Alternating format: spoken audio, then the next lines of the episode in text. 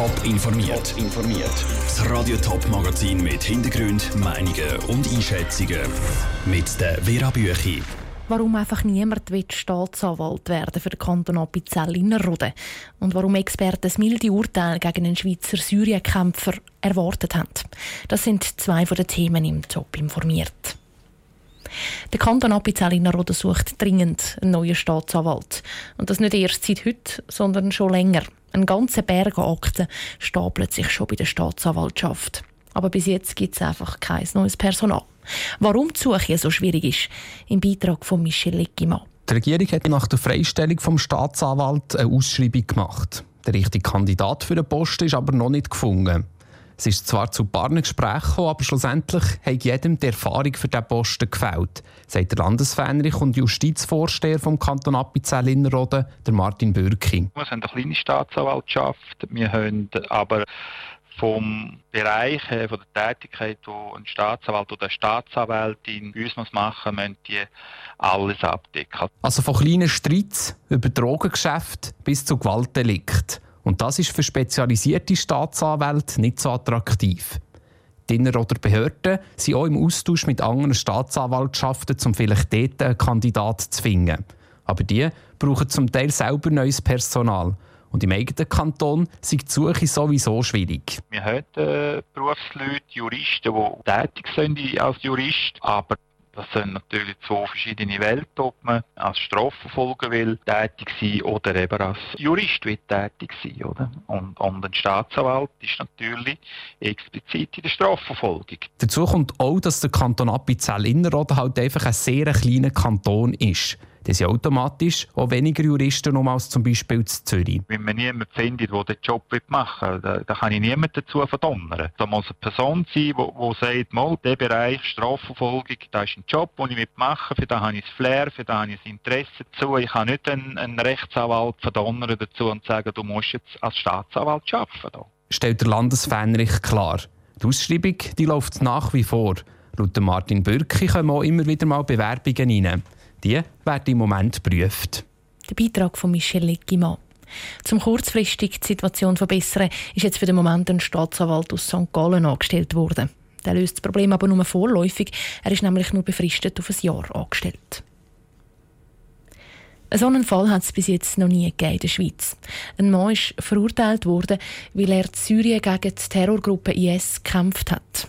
Das Militärgericht hat ihm eine bedingte Geldstrafe aufgebrummt. Wie Experten das Urteil anschauen, Ruth Schminzi. Im Frühling 2011 ist der Ex-Wachmeister auf Syrien zu seiner Familie gereist. Wo da seine Familie und die christlichen Dörfer in der Umgebung von der Terrormiliz IS bedroht worden sind, ist er zusammen mit einer christlichen Miliz in Krieg gezogen.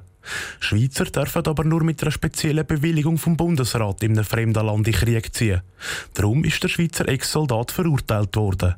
Gründe für die Verurteilung kann der Strafrechtsexperte Daniel Weber nachvollziehen. Die Praxis der Militärgerichte ist halt einfach so, dass der Artikel vom äh, Militärstrafgesetz angewendet wird und wenn jemand in ein anderes Land geht und dort in irgendeiner Art und Weise militärisch tätig wird, dass er nachher verurteilt wird. Aber äh, es ist ja ein mildes Urteil und das hätte man eigentlich können erwarten Einfluss auf das milde Urteil hätte sicher, warum der Schweizer auf Syrien gereist ist. Nämlich, dass er an der Seite von seiner Familie und für seine Religion gegen Terrormiliz IS gekämpft hat. Darum sei auch klar, dass man bei der Verurteilung einen Unterschied machen muss, ob jemand für oder gegen Terrormiliz IS gekämpft hat. Wenn jemand für den IS kämpfen dann würde er sich natürlich eben schuldig machen, gegen das IS-Gesetz verstoßen zu haben. Hier ist aber eigentlich um ein rein Militärgesetz äh, gegangen. Es ist ja nicht so, dass er eben gegen das IS-Gesetz hätte verstoßen, oder? Das IS-Gesetz verbietet Schweizer für Terrormiliz IS zu kämpfen oder der IS zu unterstützen. Trotz dem milden Urteil hat der ehemalige Schweizer Soldat angekündigt, dass er das Urteil nicht will akzeptieren Er will das Urteil an die nächste Instanz weiterziehen. Er will einen vollständigen Freispruch. Der Ruth Menzi hat berichtet. Der Einsatz vom Schweizer Ex-Soldat Syrien ist zwei Jahre gegangen, von 2013 bis 2015. Er hat eine christliche Miliz von etwa 500 Soldaten kommandiert. Frauen haben heute in der ganzen Schweiz rote Tasche verteilt. Darauf steht Equal Pay Day. Ihre Botschaft ist, dass die Frauen wegen der Lohnungleichheit eigentlich bis heute gratis geschafft haben im Vergleich zu den Männern. Aber das sehen nicht alle so. Matthias Strasser. 14,6% weniger verdient eine Schweizer Frau im Vergleich zu einem Mann. Und das, ob schon die Diskriminierung der Frau schon lange in der Verfassung verboten ist. 14,6% vom Jahr. Also bis heute überkämen die Frauen darum keinen Lohn, heisst es bei der Organisation Business Professional Women, BPW. Die steht hinter dem Equal Pay Day. Nur, das sehen nicht alle gleich. Der Freddy Greuter vom Arbeitgeberverband zweifelt das Datum von dem Equal Pay Day an. Unter dem Strich ist einfach klar, dass die Lohnanalyse auf wackeligen Füßen stehen. So sind ein Teil von dem Lohnunterschied erklärbar. Frauen sind zum Beispiel überdurchschnittlich starke Branchen tätig, wo wenig Lohn gezahlt wird. Stimmt, sagt auch die Organisatorin vom Equal Pay Day, Elisabeth Bossart. Aber erklärbar sind eben nicht der ganze Unterschied. Und der unerklärbare Teil, der lässt sich eben auf nichts zurückführen, außer auf das, dass sie Frauen sind. Und das ist ungefähr auch das, was man bereits beim Berufseinstieg findet. Der Equal Pay Day kommt im Grunde genommen also bisschen spät. Ganz so schlimm ist es nicht mit der Diskriminierung. Der Freddy Greuter aber geht noch weiter. Auch dieser Lohnunterschied, der nicht erklärbar sei, sei im Grunde genommen schon erklärbar, wenn man nur genau genug her schaut. Er macht ein Beispiel. In der äh, Analyse vom Bund sind Erwerbsunterbrüche nicht berücksichtigt. Erwerbsunterbrüche, wie sie zum Beispiel bei einer Babypause entstehen. Gibt es also gar keine Diskriminierung mehr oder rechnen die Arbeitgeber einfach, bis sie keine mehr finden?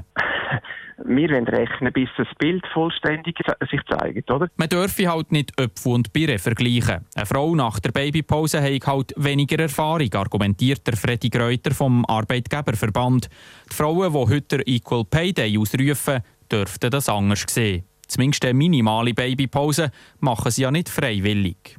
So dürfte es darum in den nächsten Jahren einen Equal Pay Day geben. Und wahrscheinlich richtet sich der auch dann nicht nach dem Kalender vom Arbeitgeberverband. Top informiert, auch als Podcast. Mehr Informationen gibt es auf toponline.ch.